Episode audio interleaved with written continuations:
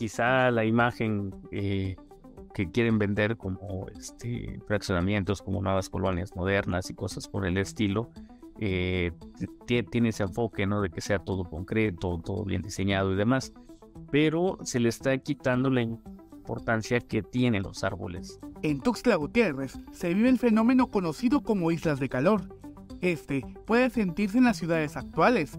El problema se hace más evidente debido a los materiales que se emplean para la construcción y a la nula o falta vegetación.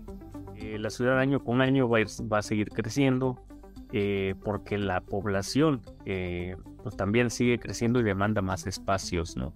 Al demandar más espacios, pues obviamente este, necesitamos invadir nuevos terrenos como tal y esto da paso a nuevos asentamientos humanos y obviamente al uso de nuevos este, materiales de construcción que son los que actualmente este, nos meten en estos problemas.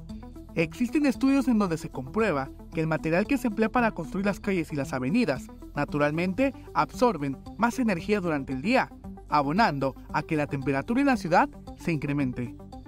Estas superficies oscuras lo que hacen es eh, absorber la energía solar que incide sobre ellos.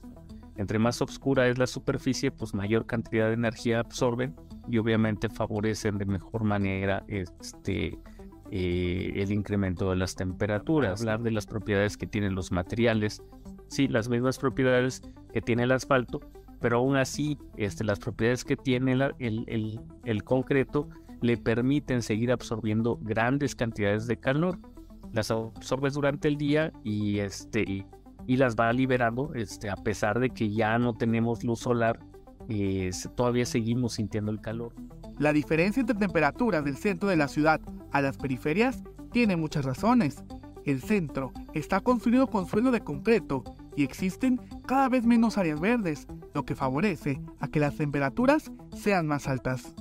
Es muy diferente, por ejemplo, si tuviéramos este eh, coberturas, ¿no? Este, como pastos, este, como la misma vegetación, que a final de cuentas lo que hacen es reflejar, en lugar de absorber esa energía solar, lo que hacen es reflejarla, ¿no?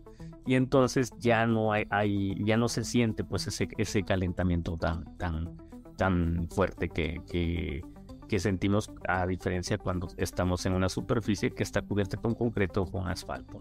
Si a eso le sumas que este, hay un cambio, este, una remoción de la vegetación, ¿no? Entonces, pues obviamente vas a tener este resultado que es el incremento de las temperaturas.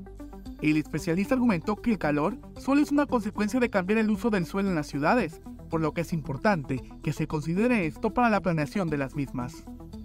Son las inundaciones, que son, este, empiezan a verse afectadas la recarga de los mantos freáticos, porque a final de cuentas estamos favoreciendo los escurrimientos en lugar de que el agua pueda absorberse en el subsuelo. Dirigir, este, a final de cuentas, el respeto de las áreas verdes, porque a final de cuentas las áreas verdes son los reguladores de temperatura, y parece que los estamos haciendo a un lado. Para Chiapas, Eric Chandomí.